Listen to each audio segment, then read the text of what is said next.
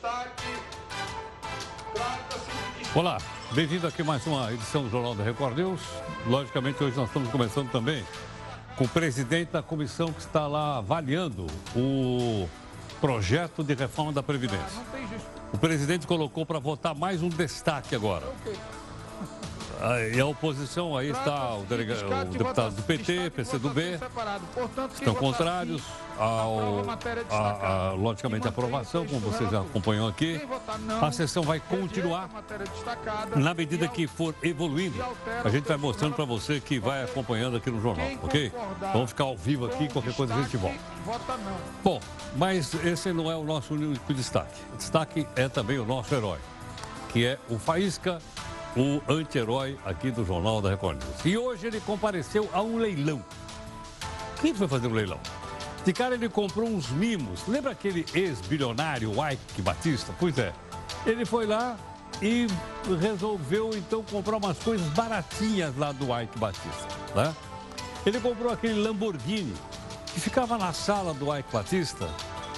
E, e o Faísca falou assim: não, o lugar de Lamborghini não é na sala, é na garagem, mandou botar na garagem. E ele acha que esse é um carrinho muito barato, né? Para botar na sala, tem que botar na garagem. De quebra, ele arrematou também ali um jet ski, também do homem, e nem se interessou pelo jatinho do ex-queridinho do BNDES. Grana do BNDES. Me diga uma coisa, como é que a gente consegue empréstimos milionários do BNDES? Será que pequenos comerciantes, pequenos industriais também têm o mesmo direito ou não? Não sei. Manda sua opinião aqui para mim, pode ser aqui através das redes sociais da nossa Record News. O nosso portal, que é o r7.com. Ah, tá aqui, ó. Olha lá, olha lá. Tá vendo? Lamborghini do Ike fica sem o lance com o Faísca falou agora um pouquinho. Mas quero chamar a sua atenção para aqui, para essa notícia. O MEC, Ministério da Educação e Cultura, acha contratos irregulares que totalizam 178 milhões de reais. Não dá. Veja aqui outras notícias antes que a gente volte a falar para você de corrupção. O Supremo julga em agosto um pedido de Lula para interromper a ação contra o instituto dele. Como nós mostramos ao vivo para você, estamos com o sinal no ar, a comissão especial está votando destaques da reforma da Previdência Social. Bem que a oposição tentou, mas não conseguiu. A comissão da Câmara aprova a reforma da Previdência. A batalha agora será no plenário, em duas votações. Discursos inflamados contra e a favor da reforma pontuaram o debate. Que vossas excelências até poderão dormir, mas não dormirão o sono dos justos. Eu só não dormiria tranquilo se eu fosse petista. E os melhores momentos você vai ver aqui. O comportamento dos deputados durante os debates para a reforma da Previdência melhorou ou piorou a imagem da Câmara junto à nossa população? Nosso convidado vai explicar. A propósito, e na sua opinião, melhorou ou piorou? Mande aqui o seu comentário, sua opinião aqui nas nossas redes sociais, da Record News, ou então no meu Zap Zap, que é o 11 São Paulo, 942 128 782. A bolsa bate recorde, o dólar fica abaixo em 3,80 pela primeira vez desde março. Os investidores estão entusiasmados com a tal aprovação da reforma da Previdência. O ministro da Economia, Paulo Guedes, em evento aqui em São Paulo, define o perfil do povo brasileiro. Ouça aí. Nós somos 200 milhões de trouxas explorados por duas empreiteiras, quatro bancos, seis distribuidoras de gás, uma produtora de petróleo. A Gazeta do jornal da Record News quer saber: será que aquele pessoal que pôs dinheiro no golpe do boi gordo já receberam pelo menos 10% daquilo que eles aplicaram lá? A defesa do ex-presidente Lula rebate a carta do empreiteiro Léo Pinheiro. Ele reafirma ter feito reformas no triplex e no sítio de Atibaia em troca de contratos da Petrobras. Bituca de cigarro vira alimento de bebê. Esse pássaro alimenta o filhote com lixo. A propósito, onde é que você joga as suas bitucas? O auto-intitulado médium, dom de Deus, é transportado no porta-mala do carro para depor. A defesa diz que é uma violação dos direitos humanos. Coitado! O leite de soja pode ser chamado leite e a carne e cereais pode ser chamada de carne. Empresas brigam por causa do rótulo de produtos veganos. Você vai ver. A lista tríplice para a Procuradoria-Geral da República vai ser entregue amanhã. Para quem? Para o presidente ele pode ou não escolher um dos nomes. O Faísca se apronta para o frio que deve prevalecer no sul e sudeste. A dica dele é roupas bem quentinhas e tomar um, um quentãozinho. O festival de Trump na comemoração do Dia da Independência. Olha, não faltou avião, tanque e soldados na avenida. O governo da Califórnia proíbe discriminação contra pessoas por usar penteados afro. O Jornal da Record News separou aqui um catálogo para você escolher o mais bonito. Cabelo, cabeleira, cabeluda, descabelada. Esse Jornal da Record News, hoje, multiplataforma, está tudo funcionando. Você pode participar das lives e através delas você pode então também cobrar da gente busca de isenção e busca de interesse público.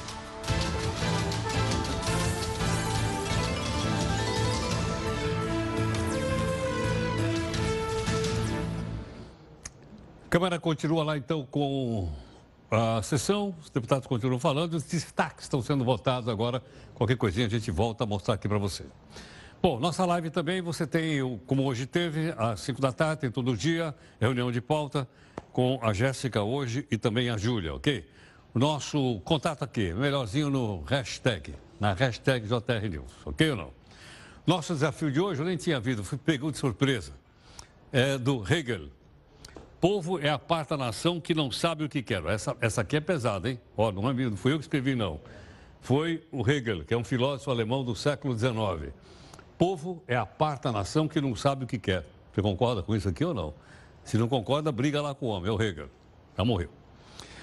Os deputados, como você viu agora, estão desde cedinho hoje, trabalhando, discutindo o quê? Destaques do relatório da reforma da Previdência. Por enquanto, eles rejeitaram as propostas para flexibilizar regras de aposentadorias, até mesmo dos policiais, ok? Você viu agora o pessoal comentando lá, é, discutindo se já foi rejeitado, mas poderá voltar quando isso chegar no plenário, ok ou não? Bom, o relatório base, eu não entendi, quer falar de novo? Tá, ah, o telão então? Então, desculpa, eu não entendi aqui que era o telão. Então, vou botar o telão aqui. É o telão, esse aqui? Ah, tá lá. Ah, quem votou contra? Quem votou contra a reforma da Previdência na Comissão Especial? Então votaram contra a reforma. Alice Portugal, que é do PCdoB da Bahia, o Aliel Machado, PSB, Paraná, André Figueiredo, PDT do Ceará. Votou contra a reforma. Esses são os líderes, né? Votaram em nome dos partidos deles, é isso, não é isso? Bom, aqui o Carlos Veras, que é líder do PT, Gleisi Hoffmann, do PT, Heitor Schultz, do PSB, também os três votaram contra a reforma. São 14, é isso ou não? 13. O Henrique Fontana, do PT, votou contra. Israel Batista, do PV, Partido Verde. A Joênia, ou Joênia Wapichiana, que é indígena, pela rede, ela é de Roraima, votou contra também. O Jorge Sora, do PT da Bahia, votou contra. A Liz da Mata, PSDB da Bahia, votou contra. O Paulo Ramos, do PT do Rio de Janeiro, também votou contra. A Sâmia Bonfim, Sâmia Bonfim, que é do PSOL de São Paulo, também votou contra. Os demais votaram a favor, né? logicamente. Bom, mas nesse dia de votação, então veja bem, foi votado, foi votado. Uh, andou a reforma, andou. Está tendo destaques que você viu ali, o pessoal está continuando discutindo ali lá. Estou de olho também lá. Mas o dia também ficou quente. Por exemplo, Mostrei agora para você. A deputada Alice Portugal, do PCdoB, criou os parlamentares que criticou, dizendo que eles estão a favor da reforma da Previdência. Segundo ela, eles estão de olho nas emendas. Excelências estão entregando o povo brasileiro aos tubarões do mercado, aos tubarões dos planos de previdência privada, aos tubarões que querem explorar o sangue e o suor dos que trabalham e vossas excelências a servir os que exploram, os mais ricos, por uma troca comezinha de emendas do orçamento, que vossas excelências se servirão, infelizmente, de maneira pouco higiênica. Bom, mas enquanto falo, os outros prestam atenção? Acho que não é bem assim. Tanto que o deputado Ivan Valente, que é aqui de São Paulo, do pessoal, teve que pedir para o pessoal fazer silêncio. Presidente, a favor. Presidente. Presidente. Presidente. Presidente, eu, eu queria só pedir a Vossa Excelência que pedisse um pouco mais de concentração, de silêncio. Está difícil de falar. Tem alguém já? Parece que tem. Não pode ser? Peço a Vossa Excelência que volte o meu tempo e agradeço. Será revisto o tempo de Vossa Excelência. Eu queria pedir ao plenário, a todos aqui presentes, que a gente pudesse fazer um pouco mais de silêncio para a gente poder ouvir os oradores aqui escritos. É um, um apelo em nome da mesa que faço aos senhores aqui presentes. Com a palavra, Vossa Excelência. Bom, o deputado Paulo Ramos, que é do PDT, criticou o andamento né, das coisas, do tema da reforma que estava ocorrendo lá na Câmara dos Deputados. Mas quero dizer, a princípio, senhor presidente, dar uma informação importante. A velocidade dos trabalhos nessa comissão, a rainha da Inglaterra acaba de autoproclamar-se presidenta do Brasil. Uau! Bom, a deputada Alice em Portugal não deixou passar, não. Ela deu logo uma resposta. A nossa compreensão é que esse é um momento decisivo para a história do Brasil porque entramos no rol dos países mais injustos do mundo, que humilha o povo, que empobrece deliberadamente. E o PCdoB tem uma compreensão de que essa reforma é uma reforma regressiva. Para ser aprovada, foram necessárias transações tenebrosas, foram necessários trocas de membros dessa comissão.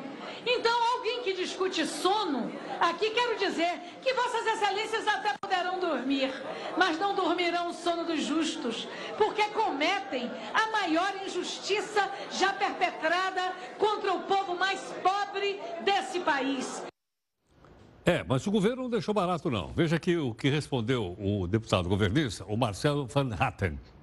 Ninguém aqui que está votando a favor do Brasil, ninguém aqui está votando é, a favor dos mais ricos ou dos mais privilegiados, pelo contrário, é para que as pessoas possam ter a sua aposentadoria e eu só não dormiria tranquilo se eu fosse petista. Mas não, sou do Partido Novo, estou encaminhando sim. Bom, é verdade que apesar dessas trocas assim de empurrão para cá, empurrão para lá, não faltou quem citasse poema, textos de escritores famosos, né?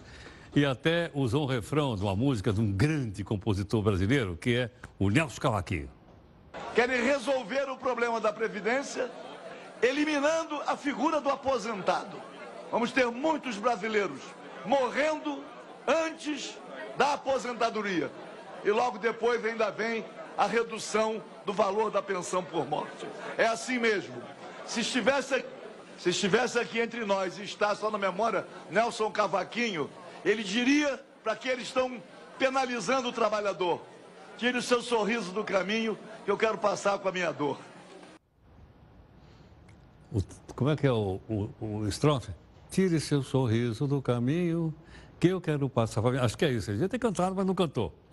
O deputado Aliel Machado estava lá também, né? ficou bravo depois que teve a, a votação e tudo mais. Aí o homem resolveu descascar o abacaxi. Vamos ser verdadeiros com as pessoas, porque as pessoas podem ser humildes, mas elas não são burras. O que está se aprovando aqui dizendo que é para o bem da população é um texto que permite uma pessoa humilde, um viúvo, uma viúva ganha menos de 500 reais por mês de uma pensão. O que se permite aqui é tirar 40% do salário de uma pessoa que tenha trabalhado 20 anos com carteira assinada. O que se votou aqui é um relatório que diz que o trabalhador que tiver 19 anos de contribuição não vai ter direito a um real de aposentadoria. Assim como os policiais, as pessoas vão conhecer o texto. Bom, os deputados continuaram discutindo e sempre tem aquele negócio, aí volta todo mundo falar, pede para todo mundo ficar quietinho. Dá uma olhadinha agora no que aconteceu durante a fala, o deputado Fábio Henrique. O, o deputado Fábio Henrique, por cinco minutos. Deputado Fábio. Agora. É, senhor presidente, senhoras e senhores deputados, presidente, está um barulho, né? Barulho. De, deputado Fábio. De, de... Posso? Tem uma ligação com a segurança pública. Senhor presidente, eu quero fazer um apelo, porque nós temos um orador fazendo o encaminhamento de votação e é preciso que nós possamos aí respeitar o nobre deputado Fábio que está fazendo a sua fala. Do tratamento que a reforma deu, tá difícil, viu, presidente? De... Quero fazer mais uma vez um apelo ao plenário para que a gente possa ouvir o parlamentar. É um apelo de bom senso que faço a todos, até em respeito ao deputado Fábio, que está fazendo seu, a sua fala. Por fim, senhor presidente, já que está muito difícil de falar, eu queria reafirmar, presidente, que. Só um pouquinho, só um pouquinho. Eu peço que pare o tempo do deputado Fábio, volte aí para um minuto, por favor. É, realmente está difícil. Bom, todo mundo estava esperando saber como é que fica a questão dos policiais, dentro dos destaques apresentados aí na reforma da Previdência, né? E um dos deputados, o Léo Moraes, até saiu em defesa dos policiais. Estamos falando aqui, senhor presidente, e a todos os parlamentares que estão aqui, espero bem que ouçam o que a gente fala, porque é esse momento que nós vamos saber quem são os homens e os guris em defesa da segurança pública. É algo muito claro. Nós queremos saber. Existem divergências, sem sombra de dúvidas, mas nós temos que prezar, nesse momento, pelas pessoas que nos defendem. Não é precarizar. O governo aí posto, junto com seus parlamentares, tem a grande bandeira da segurança pública. Será que foi só durante a campanha? A gente fica preocupado com isso. Até já deixamos a mensagem. Quem veste preto quem investe preto e não defende segurança pública aqui, na discussão de conteúdo de mérito, pede para sair porque vocês não são caveira. Vocês não são caveira. E se quiserem manter a farda preta, aproveitem e peguem uma vela para velar o defunto da segurança pública que acaba de morrer dentro dessa comissão. Bom, mas o relator, o deputado Samuel Moreira, falou do relatório e pediu que o pessoal tivesse compreensão. E eu, eu quero muito fazer um parênteses, porque um parênteses para dizer que não há absolutamente nada contra, contra nada, nenhuma categoria. Nós não podemos confundir as coisas. Bom, até que o Samuel tentou acalmar os ânimos isso daí. Mas, como sabe como é que é? A aposentadoria dos policiais deixou realmente o pessoal lá bastante agitado. Nós não aceitaremos discursos hipócritas e populistas de gente que nunca defendeu a segurança pública, querendo confundir, querendo confundir as pessoas que estão assistindo a nossa reunião, porque a defesa da segurança pública não pode, deputado Samuel Moreira, ser confundida com a defesa de previdência social. Não pode ser confundido a defesa da segurança pública com defesa de previdência social. São coisas distintas. E outra coisa, nós tiramos, senhor presidente. Deputado Veras, há, há, um tempinho atrás, Vossa Excelência me pediu que controlasse os outros e eu controlei. Agora eu peço que controle Vossa Excelência. Eu peço desculpa, senhor presidente. É porque falam em demagogia, mas. Vamos lá, vamos lá. Pessoal, vamos lá. É, é, difícil a gente fazer o julgamento de um lado ou de outro, né? Todo mundo tem razão aqui. Então vamos ter, vamos ter paciência. Bom, por falar em paciência, o deputado Paulo Ramos pediu que o secretário da reforma, que é o Gemarinho, que estava sentado, não é deputado, está sentado na mesa, falou, meu, vamos sair daí. Aí o que acontece? Ele falar o nome de um, falou o nome do outro, e aí acabou dando mais confusão. Mas a presença do doutor Rogério Marinho, inclusive sentando à mesa, nesses momentos de votação, eu acho que não é um, um, uma, uma presença conveniente ainda tendo ocupado lugar na mesa dos trabalhos. Que pedir a Vossa Excelência, já que o doutor Roberto Marinho é um dos autores dessa proposta, de que ele não permaneça. Deputado Paulão, o doutor Roberto Marinho está no céu. O doutor Rogério Marinho.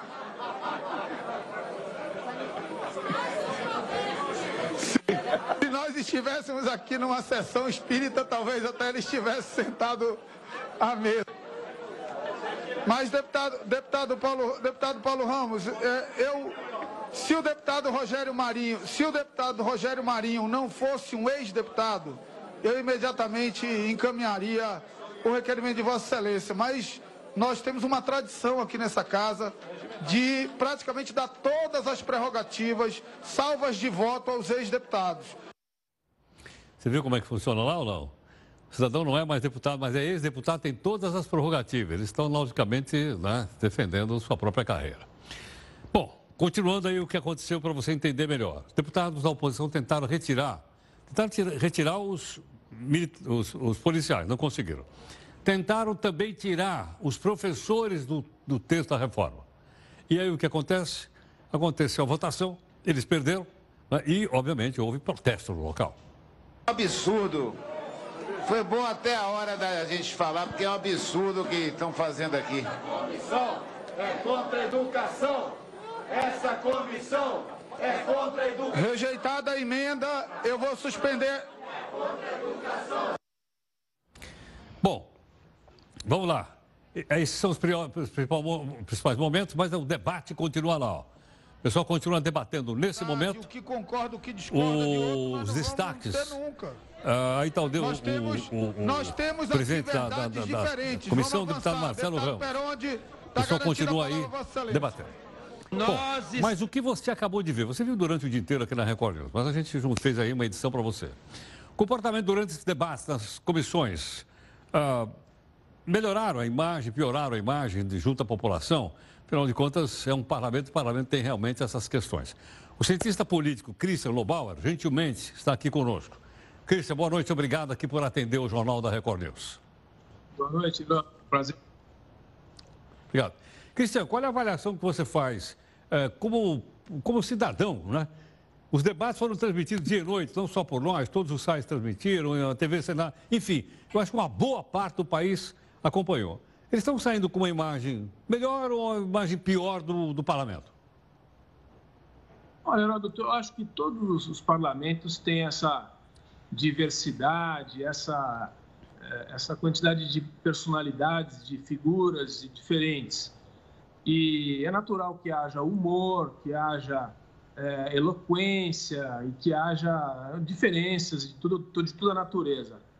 Agora, realmente, eh, o parlamento brasileiro tem algumas coisas que são ainda que estão um pouco para trás, eu acho. Então, assim, é, eu acho que não piorou é, em relação ao que já a gente tem acompanhado nos últimos. Vamos pegar desde a democratização dos anos 80 até agora, não piorou. É, eu acho que aumentou o interesse das pessoas, mas permanece igual, um pouco a. muitas vezes a, a, a o quanto é rasa, né? As intervenções são rasas e as, os erros de português são frequentes, né? O barulho, é aquele caso do deputado que ficou sem conseguir falar por causa do barulho. Quer dizer, algumas coisas já deveriam ter melhorado e não melhoraram. É, essa, quem já participou dessas, dessas audiências, das comissões ou das audiências públicas, percebe como é, é, assim, é desorganizado, é bagunçado. Né? Não deveria mais ser assim. Deveria ter um pouco mais de ambiente respeitoso, de, de respeito ao tempo de palavra e ao espaço de cada um. Mas acho que é um processo de aprendizagem. Enfim, a gente tem há algumas décadas já um processo que vem vindo aí e vai demorar um pouco até que a gente tenha assim um pouco mais de silêncio, um pouco mais de respeito ao tempo de cada um e um pouco mais de qualidade na intervenção de cada representante, independente daquilo que ele pensa. Agora, Cristiano, pelo que a gente acompanhou aqui, alguns dos deputados que estão ali na comissão ao invés de eles falarem para os seus colegas, a gente percebe que eles estão falando para a televisão. Eles descobrem onde está a câmera né, e falam diretamente para a Câmara. Será que com isso eles ficam sendo reconhecidos melhor pelos seus eleitores? Eu acho que o fato das, das audiências serem televisionadas, né, o fato de existir a TV Câmara, a TV Senado, é, e ter essa cada vez maior audiência das pessoas com, a, com as comissões, etc., é um, bom, é um bom ponto, é um bom sinal e acho necessário que aconteça.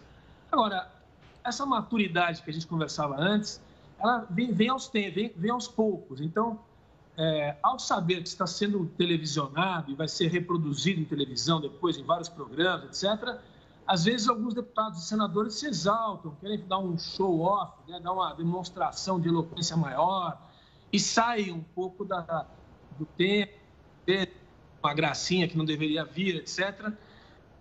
E é, é, é, um, é um problema que surge. É, esse é um problema que, que, é, que surge é, e que tem que, ser, tem que ser enfrentado. Eu acho que a população assiste ainda, em boa parte, e acha tudo muito estranho, alguns casos muito ridículo.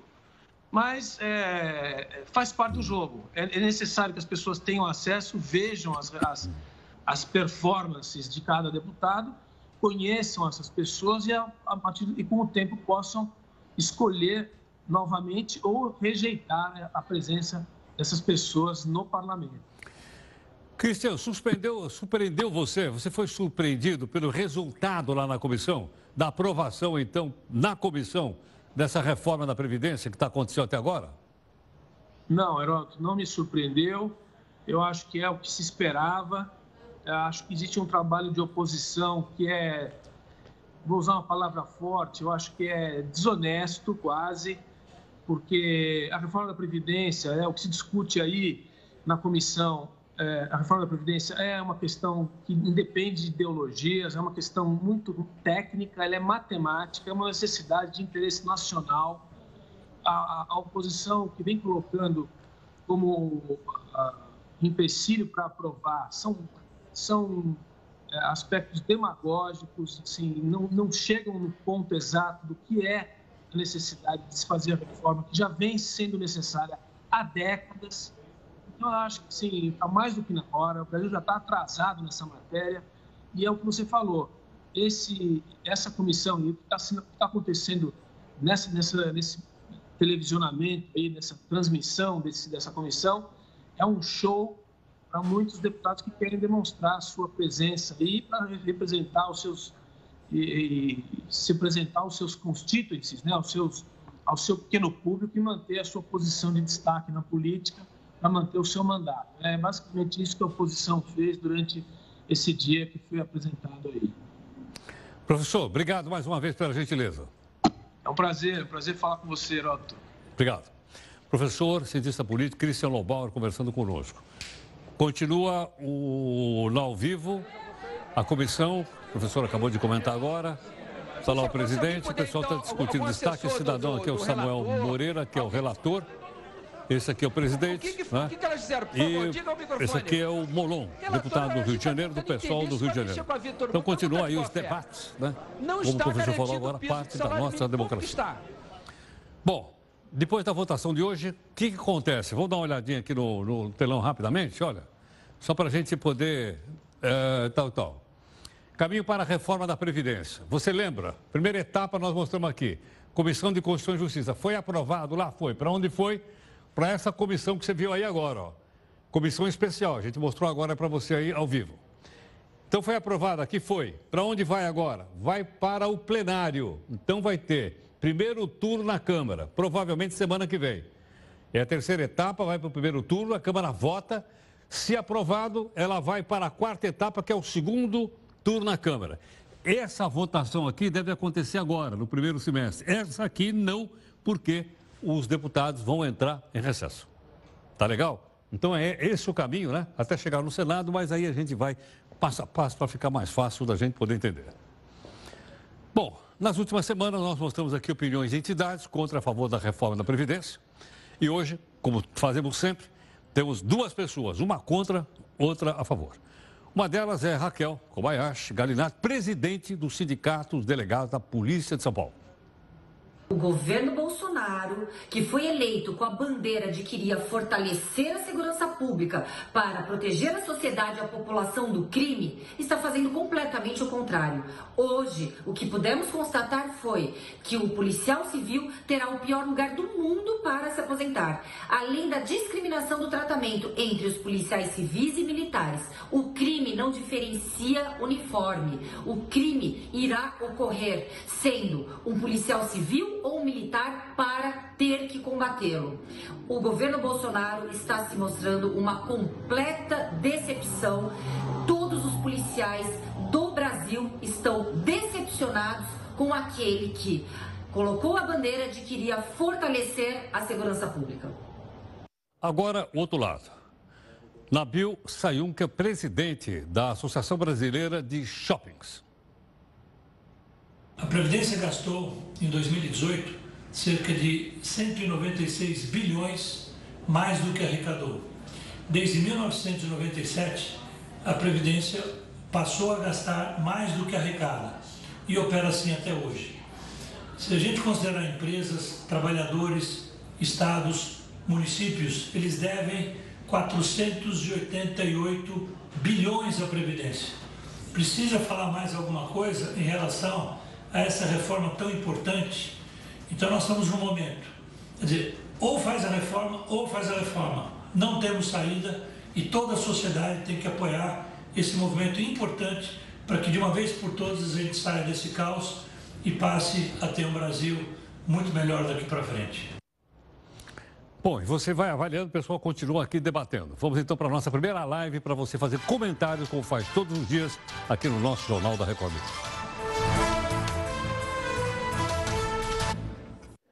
O pessoal continua lá na Câmara dos Deputados, alguns falando, outro olha cidadão aqui, só olhando aqui no zap zap, né?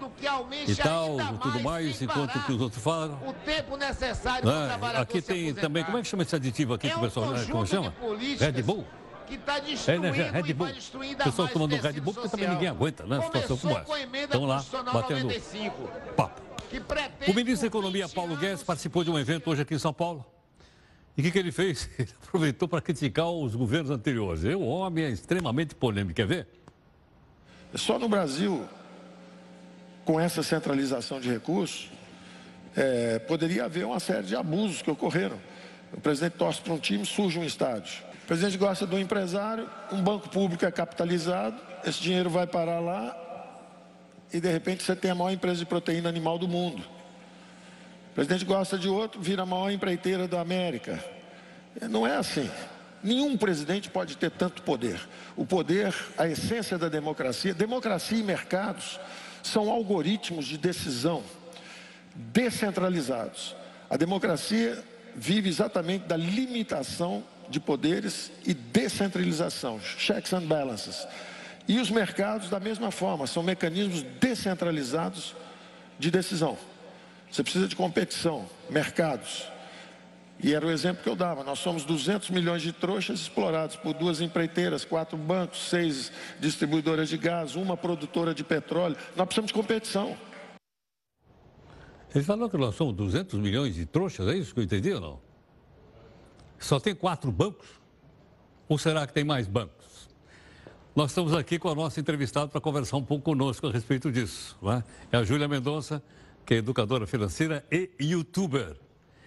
Júlia, muito obrigado aqui pela participação no Jornal da Record News. Boa noite, Heraldo. Tudo bom? Você viu, ele falou que nós somos trouxa porque só tem quatro bancos no Brasil. Tá bem enganado e tá pagando taxas muito caras, hein? Agora, como é que eu faço para fugir dos quatro bancões ou cinco bancões que tem aí? Boa. Então, hoje a gente tem os chamados bancos digitais, né? E eles têm uma tarifa mínima, às vezes eles não cobram nada ou você acaba pagando apenas pelo que você usa. Então, por exemplo, se você é, quer fazer apenas uma transferência por mês, você vai acabar só pagando aquele valor da transferência, costuma ser mais barato do que esses bancos grandes, ou você acaba não pagando nada. Então, tem sim como escapar, tem bastante opção hoje de bancos digitais. Agora, Júlia, quanto é que então um cidadão comum, que tem uma conta bancária comum, quanto é que ele gasta por ano para manter a conta no banco? Tá preparado? Manda é lá. bastante. É bastante. 840 reais aproximadamente por ano. Porque existem bancos que chegam a cobrar até 70 reais por mês apenas por serviços bancários normais, né? Como transferências, depósitos, essas coisas bem triviais. Então é muito dinheiro. Imagina quase mil reais por ano, sem contar a anuidade de cartão de crédito. Agora, Júlia, não tem um pacote básico que o banco é obrigado a dar de graça para o correntista ou não? Tem, na verdade, tem as contas essenciais. É, e eles são obrigados aí a te darem algumas coisas de graça. Existem é, uma quantidade, existe uma quantidade limitada de saques, de transferências, são 10 talões de cheque, 10 folhas de cheque por mês, você consegue fazer duas consultas até o extrato bancário, e isso o banco, na verdade, teria que te oferecer e não poderia cobrar por nada. Porém, não são muitas pessoas que já receberam esse convite do banco, né? Quer dizer, a gente acaba pegando outros produtos e eles acabam cobrando tudo da gente.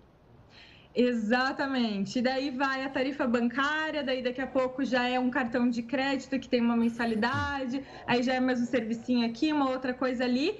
E quando você vê, você está gastando lá seus 70 ou até, sei lá, 100 reais por mês com essas pequenas coisas, pequenos serviços do banco.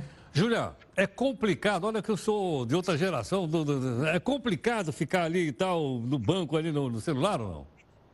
Absolutamente não. Para quem acompanha vocês aí no Instagram, no Facebook, já sabem que é bem fácil, né? Hoje em dia a internet conseguem sim baixar os aplicativos desses bancos digitais e fazerem tudo por internet. Então é bem fácil. Você baixa o aplicativo do banco que você quer, faz lá a, a, o seu cadastro e é bem melhor porque você não precisa ir numa agência física, você não precisa levar aquele monte de coisa, aquele monte de documento, né? levar a sua avó, a sua tia para comprovar que você é você. Você faz tudo ali na hora, em casa mesmo, já tira fotinho, já manda, já envia e geralmente em torno de um a dois dias úteis você já recebe ali a tua aprovação. Às vezes é na hora, às vezes demora um pouquinho mais.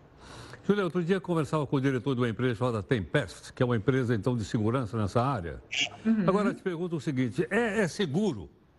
É seguro eu usar o banco no celular ou não? Eu preciso ficar atento na minha, na minha senha, eu só tenho uma senha. Olha, Heraldo, aí você precisa tomar cuidado mesmo, viu? Porque tem uma senha complicada. Olha, já houveram sim casos de vazamentos de alguns bancos. Porém, se a gente também for analisar, hoje toda a nossa vida está na internet, né? Por mais que você tenha conta em um banco tradicional, é, os teus dados todos estão ali, né? Estão numa nuvem, estão num computador, então é muito fácil eles entrarem e terem acesso à tua conta. É claro que quando a gente faz tudo isso em casa, não encontra o gerente pessoalmente, não tem uma agência física, o receio, sim, eu entendo que aumenta.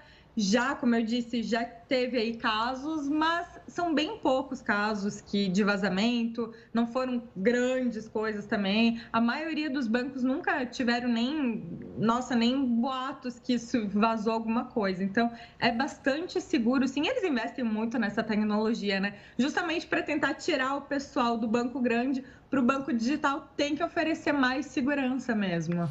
Júlia, se eu tiver mais alguma dúvida, onde é que eu te acho no YouTube? Ai, Júlia Mendonça, bem criativo o nome. Júlia Mendonça, você me acha em qualquer lugar. tá bom. Muito obrigado. Tá Eu que agradeço, Heródoto. Boa tá noite. Obrigado. Bom, tá aí, portanto, Júlia Mendonça, que é educadora financeira e youtuber, né, conversando um pouco conosco. E eu acho que a gente precisa olhar realmente em direção a essas. Para onde está indo a economia, para onde está indo a prestação de serviço, até para a gente poder pagar menos. Se a gente gasta quase nada, por que, que o banco vai cobrar de nós? Vamos para Tá, e o Telo, onde é que tá? Cadê? Tudo. Ah, tá aí, tá aí, tá, tudo bem, então tá aí. Tu telão? Vamos então, vamos então para o intervalo.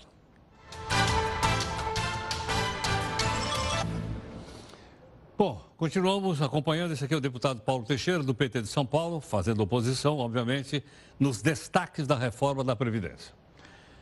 Há uma pressão internacional grande sobre a política ambiental do Brasil especialmente depois que o presidente Bolsonaro assumiu. O ministro de Segurança Institucional, que é o general Augusto Heleno, afirmou que os dados sobre desmatamento na Amazônia não são confiáveis. E disse também que os dados do Instituto Nacional de Pesquisas Espaciais merecem certa reserva. Bom, aí nós temos, então, vamos entender isso bem. O Cláudio Almeida, que é coordenador do programa de monitoramento da Amazônia e demais biomas, Cerrado, Mata Atlântica, etc., gentilmente está aqui nos atendendo para a gente poder entender melhor. Cláudio, muito grato pela gentileza da participação aqui no Jornal da Record News. Olá, boa noite, Heraldo. É um prazer estar aqui. Boa noite aos seus telespectadores. Muito obrigado. Cláudio, eu queria perguntar inicialmente a você o seguinte: esses dados, uh, como é que o INPE obtém o dado? Vamos ficar na Amazônia. Como é que ele obtém os dados se está ou não ocorrendo mais ou menos desmatamento lá? O INPE mantém um sistema de monitoramento há mais de 30 anos. Né? E desde 2004, nós temos um sistema de alerta diário, quer dizer, começou mensal e agora está operando de maneira diária, onde nós usamos imagens de satélites que são coletadas por toda a Amazônia e também pelos outros biomas, para então detectar alertas de desmatamento e de degradação que ocorrem na floresta. Né, essas imagens, elas são captadas, né, existe um sensor chamado WFI, esse sensor está a bordo do satélite Cibers 4, esse satélite é um satélite que foi construído em parceria entre o Brasil e a China, e ele está em órbita, então ele, tá a cada, ele faz, a cada quatro dias, ele consegue uma nova imagem do mesmo ponto mas todos os dias ele tem imagens que recobrem partes da Amazônia. Então a gente recebe essas imagens na nossa antena de Cuiabá, processa essas imagens, elas vão para os nossos especialistas, eles então fazem a identificação dos pontos, né, dessas áreas que estão sendo desmatadas, como essas que a gente está vendo aí na tela. E Agora... esse mapeamento, então, fica de maneira, fica disponível automaticamente, uma vez que a gente faz a validação dos dados, ele fica disponível para os órgãos de fiscalização, sejam órgãos federais, sejam órgãos estaduais. Entendo. Quer dizer, então, esses dados são públicos. Até mesmo as ONGs têm acesso a ele, ou se outros países estão preocupados com a Amazônia, também podem entrar lá e olhar para ver o que está acontecendo. Perfeitamente. Isso faz parte da política de transparência do INPE. É, o INPE foi a primeira agência espacial, né, a primeira agência que desenvolve satélites, que controla satélites, a tornar público as imagens de satélites, porque a gente entende que essas imagens elas, elas favorecem o controle ambiental, então elas são fundamentais para qualquer atividade, para qualquer governo. Então o INPE foi o primeiro a, a, tomar essa decisão, apoiado pelo governo brasileiro, e depois seguiram outras agências, como americanos, europeus, eles passaram também a disponibilizar imagens gratuitas. E o trabalho que o INPE faz no monitoramento, ele segue essa mesma lógica. Todo dado que a gente faz, toda a metodologia é público e é transparente. Isso está disponível no site do INPE. Né? Isso permite, é, por exemplo, quando o governo brasileiro ele faz uma demanda de pagamento de recursos, porque ele consegue diminuir o desmatamento, isso isso é feito, isso é comprovado com base nesse trabalho que o INPE faz e que um dos requisitos que se exige é que ele tenha justamente essa transparência, essa capacidade de que auditores tenham acesso a esses dados e possam checar se os dados são corretos. Agora, Cláudio, esses dados e essas imagens, elas também ajudam ao combate, ou seja, para que os órgãos de fiscalização possam ir lá e parar, por exemplo, com o desmatamento, ou isso é deixado ao léu? Não, eles ajudam. Isso foi, esse sistema foi desenvolvido justamente para atender uma demanda dos órgãos de fiscalização. É, até 2004, o Pro, a gente tinha somente um sistema, que é o PRODES, que é feito uma vez ao ano com imagens Landsat. Então, no ano seguinte, a gente dizia: olha, o ano passado a Amazônia perdeu 10 mil quilômetros, 15 mil quilômetros, enfim, um número X. É, e nesse momento, o pessoal da fiscalização disse: olha, poxa, é muito importante a gente poder quantificar isso, mas nós precisamos de uma ferramenta que mostre o agora, aonde está ocorrendo o desmatamento agora, para a gente poder planejar as ações de fiscalização. Então, o INPE desenvolveu esse novo sistema chamado de DT, ele está no ar desde 2004. De 2004 a 2014, ele operou com imagens de um satélite chamado MOLDES, tem uma resolução um pouco pior, a 250 metros. E em 2014, como a gente passou a contar com essas imagens desenvolvidas desse satélite desenvolvido pelo próprio INPE, né, nós passamos então a usar essas imagens que são fruto da tecnologia nacional para fazer o monitoramento da Amazônia. É, isso aumentou, melhorou a capacidade de monitorar, porque a gente está com a imagem com melhor resolução e também, ao mesmo tempo, garante a soberania técnica sobre esse dado. Né? O INPE ele é o produtor dessas imagens, então a gente tem o controle, tem o total soberania sobre esses satélites. acesso. Claudio, obrigado por, pelo esclarecimento. Queria dizer que eu gostei da coleção de pratos que você tem aí na sua casa. eu também gosto muito. Se você me permite só um complemento, Ah, eu acho que uma coisa que é muito importante para um país que tem um patrimônio ambiental como o Brasil tem, é manter um sistema de monitoramento sólido e feito por uma instituição reconhecida internacionalmente, como o INPE vem fazendo. Sem dúvida. Muito obrigado. Boa noite para vocês aí. Muito obrigado. Até mais. Obrigado. Bom, o Cláudio Almeida é coordenador do programa de moni- monitoramento da Amazônia e demais biomas. Ah, queria dizer para o general Augusto Heleno, que aliás já foi entrevistado aqui no jornal, né? É, antes ele ser ministro, ele atendeu várias vezes a gente aqui, gentilmente como tantos outros, para entrar lá. Tá certo ou não? E aí ele pode conferir se os dados estão corretos ou não. Tudo bem, general? Vamos então aí à nossa terceira live você faz comentários do que o pessoal está fazendo ali, ó.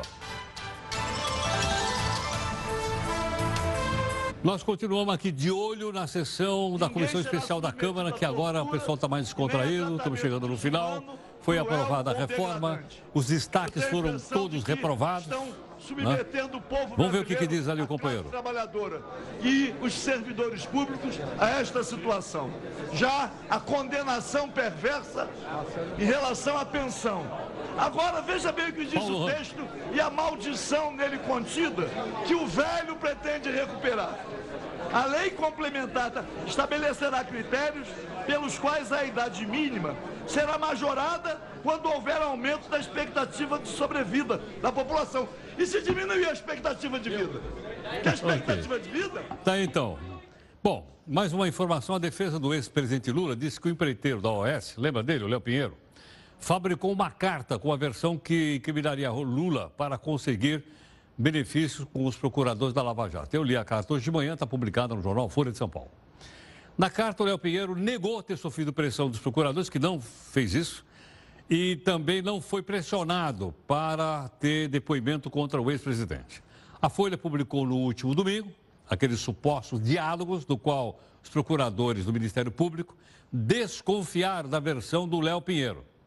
A polícia, o Léo, disse que o triplex não foi colocado à venda porque já estava reservado para a família do Lula. Em troca, ele teria transferência de assinatura, preferência para assinar uns contratinhos lá com a Petrobras. Como você vê, a artilharia continua de lado a lado e você tem aí os dois lados. Bom, obrigado aqui pela sua gentileza conosco, em nome da nossa equipe toda. não é? Nós vamos fazer a live agora aqui ao vivo no Instagram e também no, no, no- no Twitter, você pode acompanhar. Encerramos com a Califórnia, porque lá foi proibida a discriminação contra cabelo afro. Esse é mais um avanço contra o preconceito racial. Vamos lá.